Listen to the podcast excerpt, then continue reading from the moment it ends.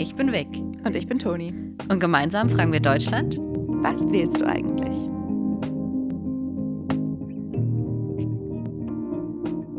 Herzlich willkommen zu unserer Interviewfolge mit Iad Madisch und Stefanie Kaiser. Die beiden sind Teil des Digitalrats der deutschen Bundesregierung und ich habe sie beide zusammen interviewt für unsere Folge zur Digitalisierung im Zusammenhang mit der Bundestagswahl 2021.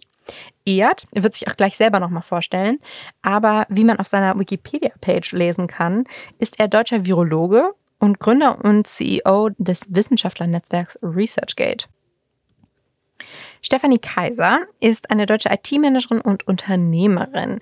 Sie war lange Zeit Managerin und hat dann 2017 das Unternehmen gegründet, Heartbeat Labs. Also sie kennt sich sehr aus mit Digitalisierung im Gesundheitswesen. Ich würde sagen, lasst uns mal reinhören in alles, was die beiden mir zum Thema Digitalisierung, deutsche Risikoaffinität, naja, eher Risikofeindschaft und Umdenken und überhaupt ihren Job in dem Digitalrat der Bundesregierung erzählt haben. Wir haben heute zwei Gäste zu Besuch, beziehungsweise ich, Toni, und zwar äh, Iad und Stefanie. Und ich würde sagen, stellt ihr euch doch sehr gerne einfach mal selber vor. Ähm, Stefanie, magst du anfangen? Ja, sehr gerne. Hallo Antonia. Erstmal schön, dass wir dabei sein dürfen. Und ähm, genau, also ich bin ähm, im digitalen Produktbereich unterwegs seit jetzt über 15 Jahren, habe die unterschiedlichsten Produkte gebaut äh, und die Firmen drumherum, die diese Produkte gebaut haben, im Entertainment-Bereich, im digitalen Gesundheitsbereich. Und heute hier denke ich, weil ich äh, Mitglied des Digitalrats bin und da seit zweieinhalb Jahren ehrenamtlich ähm, versuche der Regierung mit äh, Themen der Digitalisierung zu helfen und äh, im Aufsichtsrat des Digitalservice äh, der Software-Schmiede, die inzwischen jetzt für die Bundesregierung gegründet wurde. Sehr cool. Habt du auch? Achso, ja, hallo. ähm, ich wusste nicht, ob es schon losgeht. Äh, ich bin Iad, äh, CEO und Mitgründer von ResearchGate, was ein soziales Netzwerk für Forschung ist davor habe ich äh, als äh, Arzt gearbeitet und ähm, genau Medizin studiert und Informatik studiert und bin auch in dem Digitalrat, den Steffi gerade erwähnt hat. Genau. So haben wir uns beide auch kennengelernt. Genau. So kommt ihr auch quasi hier zusammen. Ähm, mag einer von euch noch mal kurz vorstellen, was ihr überhaupt im Digitalrat macht, wie wir uns das vorstellen können? Das ist der Digitalrat der Bundesregierung, richtig? Also wir sind so ein kleines Gremium von neun Leuten, sehr, sehr divers besetzt. Damit meine ich nicht nur die ähm, Geschlechterdiversität, sondern auch gerade was äh, so äh, Ausbildungshintergrund, Alter äh, etc. angeht. Und ähm, wir, wir versuchen der Regierung zu helfen in Themen der, äh, der Digitalisierung, haben uns aber, weil das Thema so groß ist, ähm, verschiedene Fokuspunkte gesetzt, unter anderem Lernen, Daten, äh, die Zukunft der Arbeit. Und das Thema, das wir eben beide bearbeiten, Iad und ich, ist das Thema Gründung und Mindset. Und das kann man sich so vorstellen, dass wir zu jedem dieser Themen, ähm, sage ich mal, in hitzigen äh, internen Debatten äh, jeweils die Themen erarbeitet haben, sie dann der Bundesregierung vorgestellt haben und äh, jeweils auch Maßnahmen, die ganz praktisch waren, also ganz praktische Maßnahmen äh, vorgeschlagen zu jedem Themenbereich und dann aber auch bei der Umsetzung begleitet haben. Also es war uns, glaube ich, auch wichtig, dass wir, äh, sage ich mal, Umsetzungsverantwortung auch haben. Und das vielleicht noch als letzten Satz. So sind wir auch zusammengesetzt worden ähm, als Leute, die, ich sage mal, in ihrem echten Leben auch einen hohen Umsetzungsfokus haben. Alles klar. Ich, also ich, so wie mir das, bei mir das quasi ankommt, ist, ihr seid eine Gruppe von Menschen, die zusammengekommen sind, die alle nebenbei natürlich arbeiten und zwar nicht als Politiker. Ich gehe jetzt mal auch davon aus, dass ihr alle das überparteilich und unparteiisch äh, irgendwie die Regierung, das Kabinett beratet zu euren jeweiligen Themen. Stimmt das? Ganz genau, ja. Das ist ganz, ganz, das ist ein ganz wichtiger Punkt, weil man natürlich, wenn man zu, zu dieser aktuellen Regierung gehört, schnell als CDU-Gremium wahrgenommen wird. Das ist aber nicht der Fall.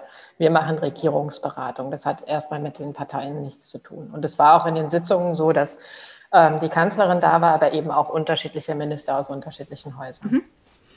Und jetzt reden wir natürlich über die, über die Wahl, die im September ist. Das sind jetzt noch knapp 100 Tage bis wir da alle hoffentlich unsere Kreuze setzen. Die Frage, die sich natürlich stellt, jetzt gerade bei uns, ist Digitalisierung und Parteien und Wahlen. Ist die Digitalisierung in Deutschland denn überhaupt politisch im Sinne von, haben die Parteien da andere Ansichten? Kommt das irgendwie in eure Arbeit rein? Spürt ihr das, dass verschiedene Parteien andere Schwerpunkte haben in der Digitalisierung?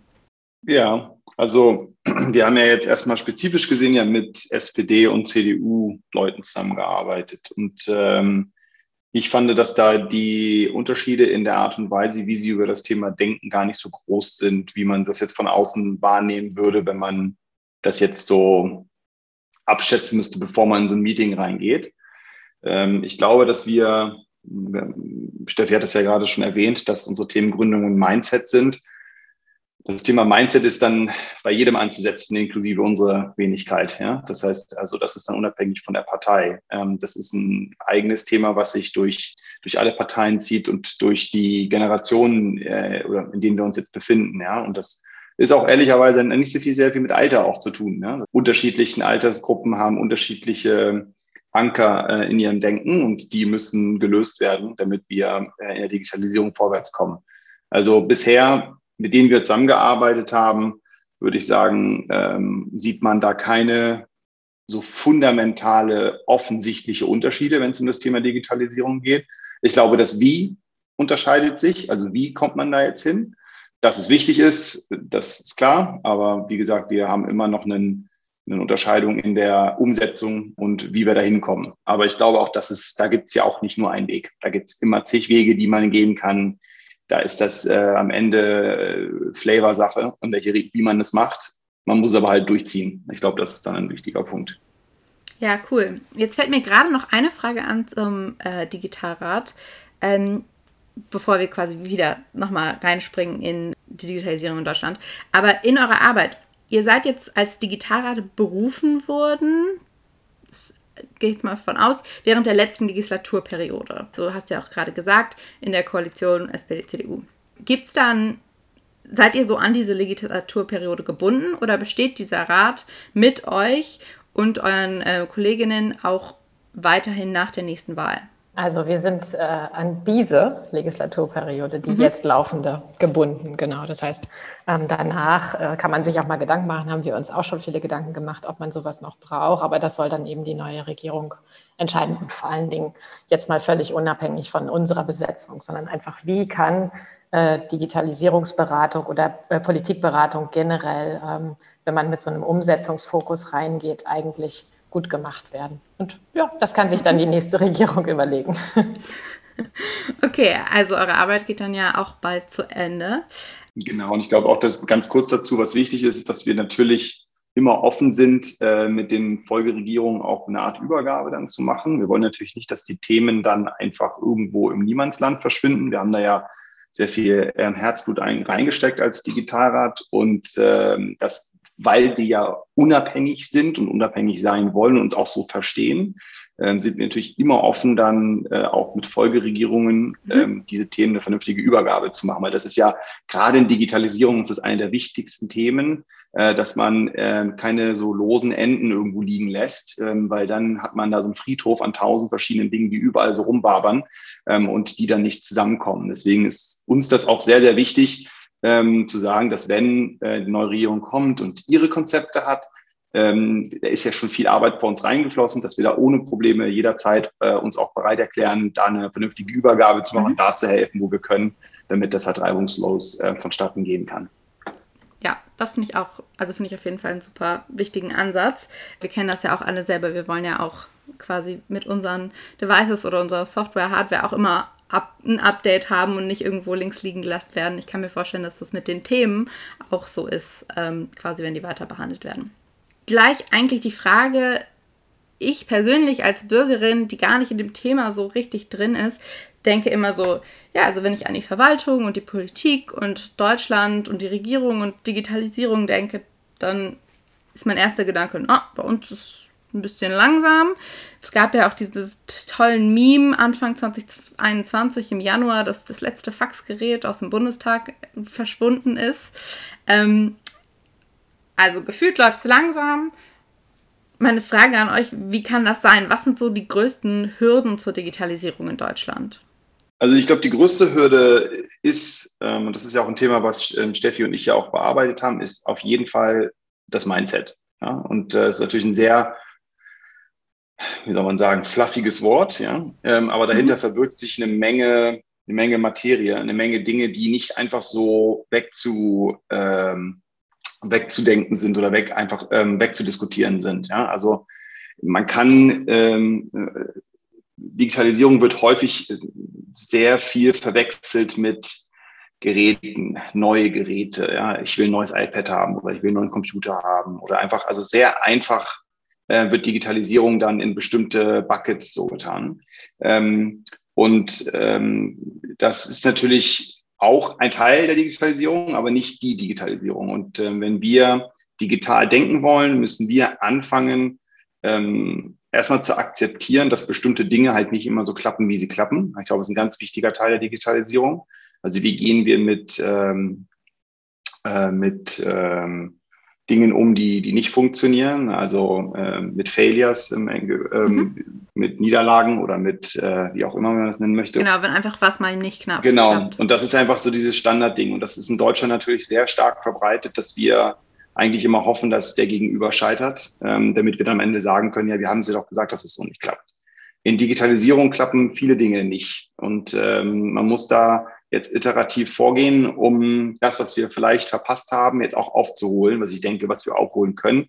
Ähm, wir haben natürlich jetzt auch eine Adrenalinspritze bekommen durch die, äh, durch die Corona-Pandemie. Das heißt also, wir müssen uns da ein bisschen beeilen, ähm, dürfen aber trotzdem auch nicht in Aktionismus verfallen, weil sonst haben wir wieder diese ganzen losen Enden, die wir irgendwie zusammen ähm, zusammen tackern müssen. Ich finde, gerade das Mindset ist wieder ein super Beispiel mit aktuell. Ein aktuelles Beispiel ist die CureVac-Geschichte, dass da jetzt dass der Impfstoff jetzt nicht so geklappt hat, wie man sich das vorgestellt hat. Gut, das ist halt auch normal. Also es ist einfach so, wie es ist. Und ähm, dass das aber jetzt wieder so auseinandergenommen wird, ist dann halt auch leider Gottes wieder typisch deutsch. Und wenn wir nicht anfangen, mit diesen Geschichten so anders umzugehen, dann wird ähm, auch alles, was wir unter Digitalisierung so vorstellen, auch wenn das existieren würde, würde das trotzdem nicht funktionieren. Also das hat, äh, das würde einfach nur existieren und es würde dann trotzdem nicht uns helfen, wirklich die nächsten Schritte als Gesellschaft gehen zu können. Und deswegen ist es sau wichtig, dass wir daran arbeiten, ähm, das zu verändern. Und das geht natürlich ähm, allein, es geht in der Schule los ja, oder sogar im Kindergarten.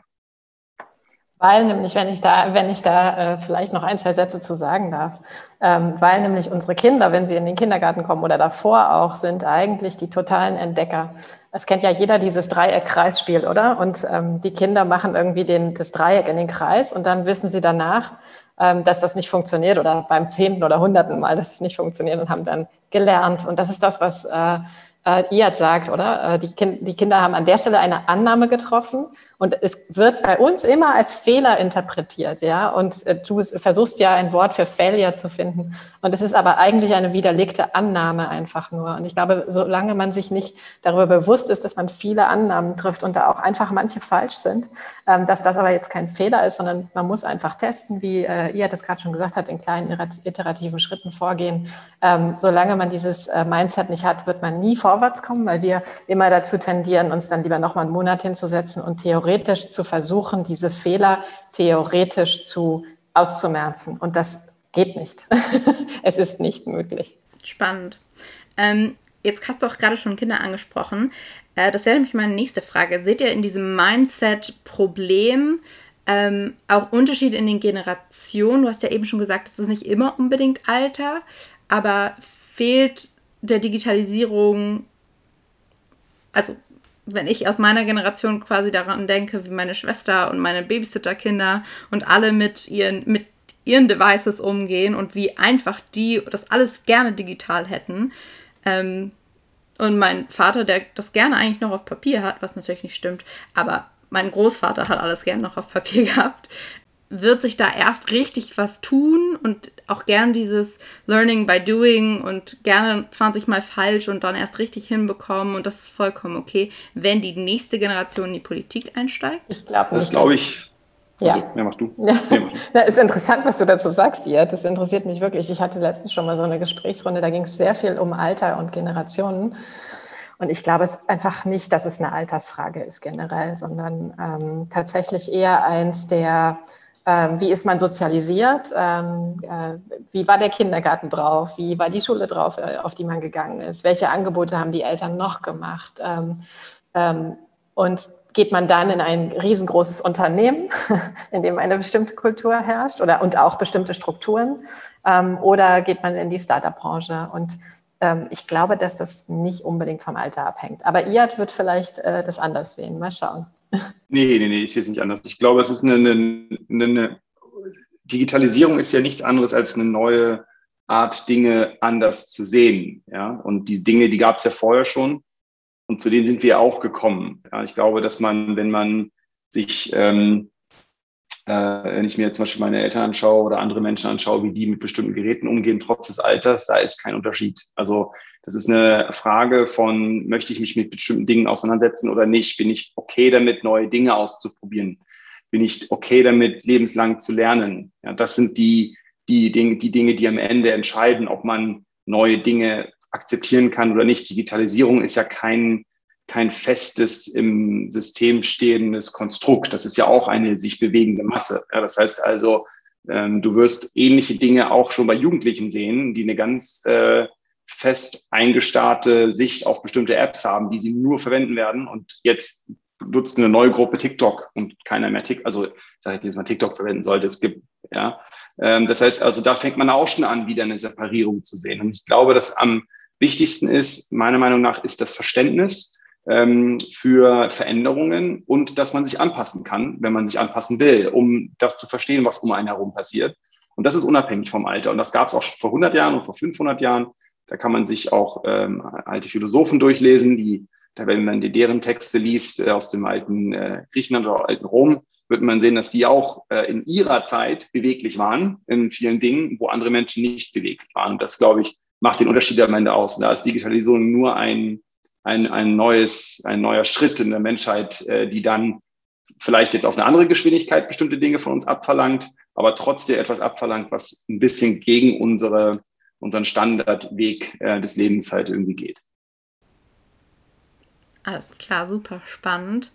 Ähm, ich, also dieses Beispiel, das du eben gesagt hast, dass da eine neue Generation kommt und eine neue App und die alten zu ich, wozu ich mit meinen 26 ja schon gehöre, die das mit dem TikTok gar nicht versteht. Also das ist, glaube ich, ein sehr, sehr gutes, gutes Beispiel. Ähm, jetzt haben wir, also ich habe, ich sehe zum Beispiel, dass dann eher in der, also ich hab, bin davon ausgegangen, dass es eher eine Chance ist für die Politik und die Digitalisierung in der Verwaltung, wenn die neue Generation, die nächste Generation da einsteigt. Wenn ich an, selbst auch an Digitalisierung denke und nicht an die Chancen und die Möglichkeiten, sondern an die Hürden, ist in meinem Kopf immer ja, das geht ja nicht, weil die Deutschen und ihre, ihr Datenschutz.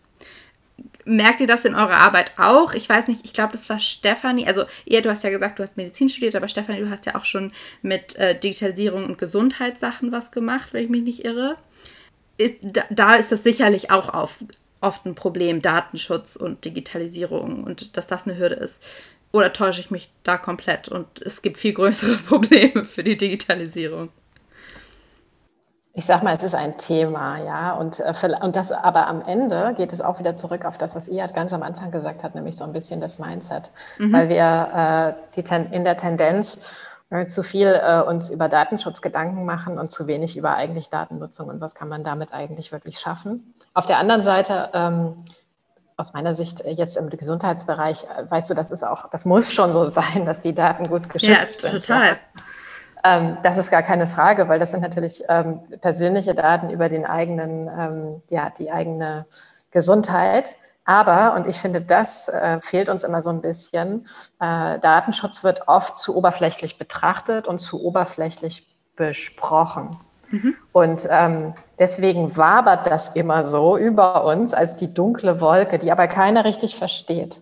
Und deswegen plädiere ich immer dafür, wirklich in die Nutzungsfälle zu gehen und sich die wirklich anzuschauen. Und da ist es dann natürlich schon auch die Aufgabe der Softwarehersteller, äh, Beispiel Corona-Warn-App, mhm. das wirklich gut und wiederholt zu kommunizieren, welche Daten werden wo, wie verwendet. Und dann kann ja jeder persönlich für sich entscheiden, was er damit, ob er die äh, Anwendung jetzt nutzt oder nicht. Ähm, aber ähm, ich, weißt du, es gibt einfach einen Unterschied zwischen Nutzungsdaten, also wird jetzt getrackt, wie oft du auf welchen Button geklickt hast. Das mhm. ist jetzt vielleicht nicht so mega schützenswert, äh, muss man auch mal drüber nachdenken. Ja. Ähm, und auch ähm, selbst medizinische Daten, solange die nicht an deinem Namen hängen, sind die auch nicht unbedingt schützenswert, ja, aber sie sind total wertvoll, wertvoll, weil sie natürlich in der Menge dann wiederum mhm. ähm, äh, sehr, also für künstliche Intelligenzen sehr hilfreich sein können. Ähm, und dann, wenn es natürlich losgeht und man hat irgendwie den Namen connected mit, äh, diese Person hat eine Depression, das ist mhm. jetzt immer das Beispiel, was man, äh, was jeder gut versteht, ähm, dann muss das natürlich geschützt werden. Und ähm, ich plädiere immer nur für äh, wirklich Unterscheidung und also wirklich Differenzierung des Themas und wirklich genau gucken, was muss geschützt werden und wo ist einfach auch die Nutzung mal von gutem Vorteil. Und ein letzter Satz vielleicht, das habe ich wirklich über die äh, Corona-Warn-App richtig gut gelernt, ähm, dass wir als Softwareentwickler natürlich aber auch eine Verantwortung haben, ähm, gut zu kommunizieren und wiederholt zu kommunizieren, ähm, wo was wie verwendet wird, damit der Bürger sich da auch ein gutes Bild machen kann. Mhm. Ja, also das, was du eben gesagt hast, dieses Beispiel mit der und der ist depressiv oder so. Ähm, ich habe ähm, ich benutze eine App, um meine Menstruation zu tracken.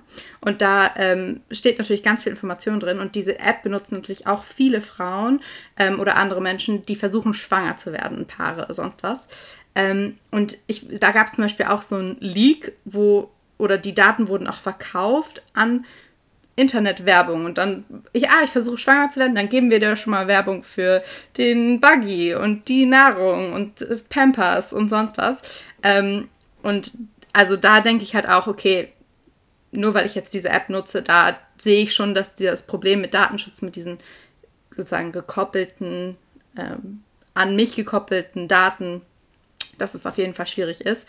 Aber dass, dass 20.000 Menschen in Deutschland diese App nutzen als Nutzungsdaten, jetzt mal erklärt, das ist natürlich, das ist ja eigentlich nur eine Statistik. Ja, vielleicht, weil du da genau das gerade gesagt hast ne, mit den Nutzungsdaten. Also wir haben ja vorhin darüber gesprochen, dass ähm, man iterativ in kleinen Schritten vorgehen muss. Und ähm, um das Ganze mal ein bisschen praktischer zu machen, also wenn man eine Software baut, dann trifft man Annahmen, dann baut man das. Der Button ist rot, er steht da oben. Mhm. Ähm, der Klick, wenn der User dahin klickt, dann kommt er dahin und so weiter. Man weiß aber nie, egal wie lange man äh, schon Produktentwicklung macht, digitale Produktentwicklung, man weiß am Ende nicht wirklich, wird die Antonia das wirklich verstehen. Mhm. Und deswegen müssen wir irgendwie, entweder wir setzen dich davor und wir gucken dir zu, wie du die Applikation nutzt, ist ein Weg, User-Testing. Dann lernen wir, was wir da für einen Schrott gebaut haben und machen es besser. Oder, und deswegen, da kommen jetzt die Nutzungsdaten ins, ins Spiel, äh, wir gucken uns an, wo brechen Leute ab, wo mhm. äh, verlieren wir die und so weiter. Und deswegen sind diese Nutzungsdaten für die Entwicklung von wirklich nutzerfreundlicher Software ähm, einfach extrem wichtig. Ja, nee, ich glaube, das ist, ich denke, man sollte nicht unterschätzen, jetzt zu deinem Beispiel, äh, Toni, mit der Menstruations-App, der Weg sozusagen von der Menstruations-App zu, du bist jetzt vielleicht schwanger und du willst schwanger werden, ist ja ein relativ kleiner Weg. Mhm. So von, von, der, von der Logik her, ne? Mhm. Ähm, theoretisch. Ja? ja? Was viel scarier ist, ähm, finde ich, ist, dass wenn sozusagen dein Verkaufsverhalten auf Amazon analysiert wird und die dir predikten können, ob du schwanger bist oder nicht. Ähm, und da gab es ja auch Beispiele, mhm. wo dann noch einmal ähm, ein Ehemann äh, E-Mail-Post bekommen hat mit äh, Pampers-Werbung oder so. Und er hat sich total gewundert, warum er denn jetzt diese Pampers-Werbung auf einmal kriegt. Und am Ende kam halt raus, dass seine Frau schwanger ist und er es aber noch nicht wusste. Krass. Und das heißt also, das ist so ein bisschen, sollten wir nicht vergessen, dass die Dinge, die wir tun, folgen einer ganz gewissen Struktur. Und wir denken immer, dass bestimmte Dinge, die wir tun, folgen keiner Struktur. Aber da gibt es überall äh, wieder, sich wiederholende und wiederkehrende Systeme, in denen wir automatisch äh, reingehen und die wir immer wieder folgen. Das bedeutet also, dass wir diese Strukturen, diese Patterns herauslesen können. Und ähm, die Menstruation ist eine Sache und das ist natürlich doof, ja, wenn sowas liegt und wenn das verkauft wird. Aber ähm, Verkaufsverhalten auf Amazon, äh, Browseverhalten auf Facebook und Instagram an bestimmten Tagen, an bestimmten Uhrzeiten, in bestimmten Situationen, das alles sehr, schon sehr klar äh, runtergebrochen werden auf bestimmte Gemütszustände. Und das sollten wir nicht vergessen, dass das schon möglich ist. Also das ist so ein bisschen diese Krux, in der wir uns auch in Deutschland natürlich bewegen. Ja, die Leute, wenn es dann, dann heißt Regierung und Datenschutz, dann kriegen Leute alle einen Herzinfarkt. Ähm, wenn man dann aber irgendwie merkt, dass irgendwie wahrscheinlich über 90 Prozent der Leute irgendwie WhatsApp, Facebook, Instagram und das alles nutzen. Da ist halt einfach, wie Steffi sagt, ist noch sehr viel Arbeit notwendig, auch Menschen so ein bisschen zu belehren zu diesen Themen, ja, um dann ein gutes, eine gute Basis zu kreieren fürs Verständnis der Themen und dann jeder für sich dann selbst entscheiden kann, ob er das machen möchte oder nicht. Okay, ich fasse jetzt mal ein bisschen zusammen, weil wir jetzt bald zum Schluss kommen. Ich habe auf jeden Fall schon sehr viel gelernt, vor allem über Sachen, die ich nicht erwartet hätte in diesem Gespräch. Aber ihr seid immer wieder auf dieses Thema Mindset und vor allem dieses Wort Failure zurückgekommen. Das lerne ich tatsächlich bei mir in der Uni auch. Wir reden ganz viel über Public Sector Innovation und Innovation halt im öffentlichen Dienst und wie wir da vorankommen. Und da ist auch eine ganz große Sache, dass vor allem in Deutschland wir einfach gar nicht risikofreundlich sind. Das spielt, glaube ich, auch so ein bisschen damit rein. Also ihr zu Hause hört das nicht, aber sie nicken mir beide so ein bisschen zu. Wir haben jetzt noch ein paar Minuten. Ich würde aber total gerne noch mal fragen, ob es irgendwas gibt, was ihr unbedingt ähm, loswerden wollt an Erstwählende, vielleicht auch gar nicht in Bezug auf Digitalisierung, aber vielleicht kommt euch noch irgendwas in den Sinn, was sie unbedingt wissen müssen. Auf jeden Fall wählen. Das ist schon mal klar, ja.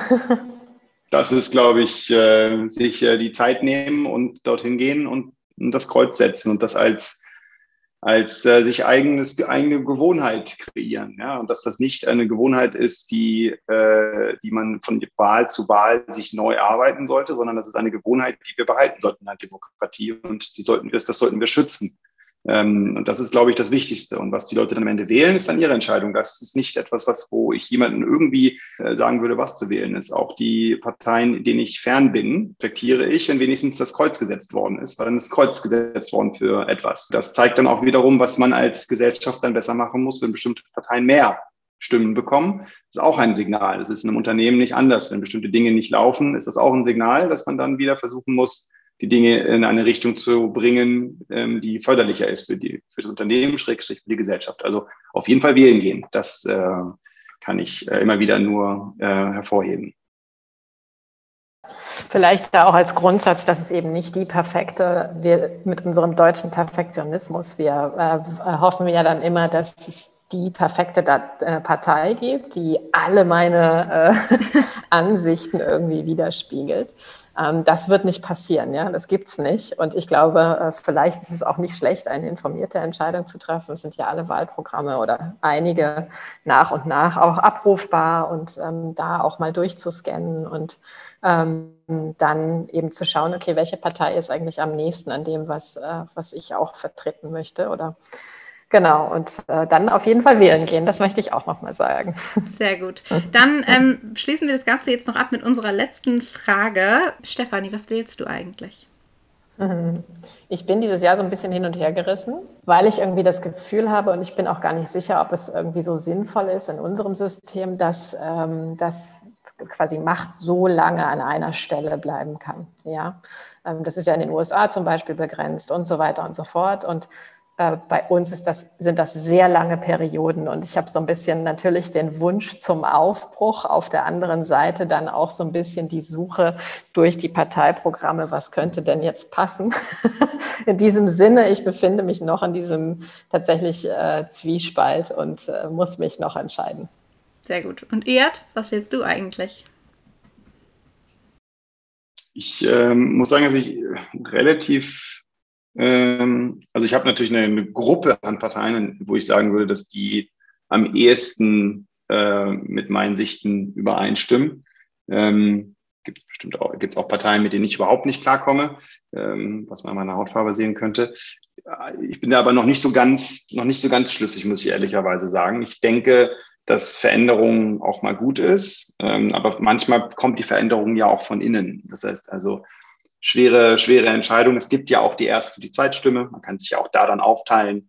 Habe ich, wie gesagt, ich würde sagen, wenn ich es wüsste, ähm, aber ich weiß es noch nicht. Ich bin da noch unschlüssig. Ich sehe schon, wir müssen uns mal treffen. Ja, wir haben das gleiche Thema, glaube ich. Gute Idee. Und dann wählen wir so, dass wir alles abdecken. Wir beide, dann haben wir nämlich ganz genau. wir, wir stimmen uns ab. Also, dann wenn, haben wir ja jetzt quasi, habe ich ja quasi noch einen Diskurs angeregt. Das ist genau das, was wir wollen. Die Message, die ihr ja auch gerade gesagt habt, geht wählen. Wir wollen auch nicht sagen was, aber informiert euch und sucht euch was aus. Ähm, dafür, dafür arbeiten wir auch bei Was willst du eigentlich? Ähm, ja, das war's tatsächlich schon. Vielen, vielen Dank euch beiden. Ja. Warte mal. Ja. Yeah.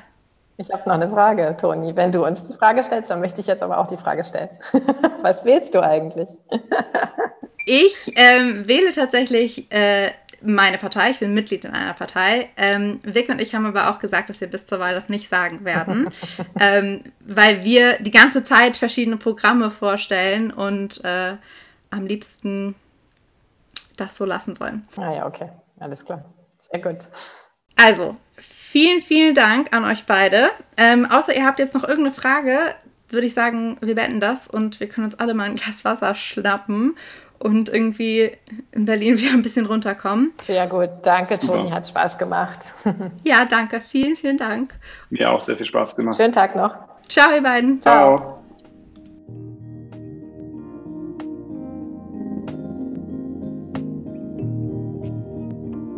Das war Was wählst du eigentlich? Mit Vic und Toni. Hast du noch Fragen, Anmerkungen oder Liebesbriefe? Dann schreib uns doch einfach eine E-Mail oder auf Instagram.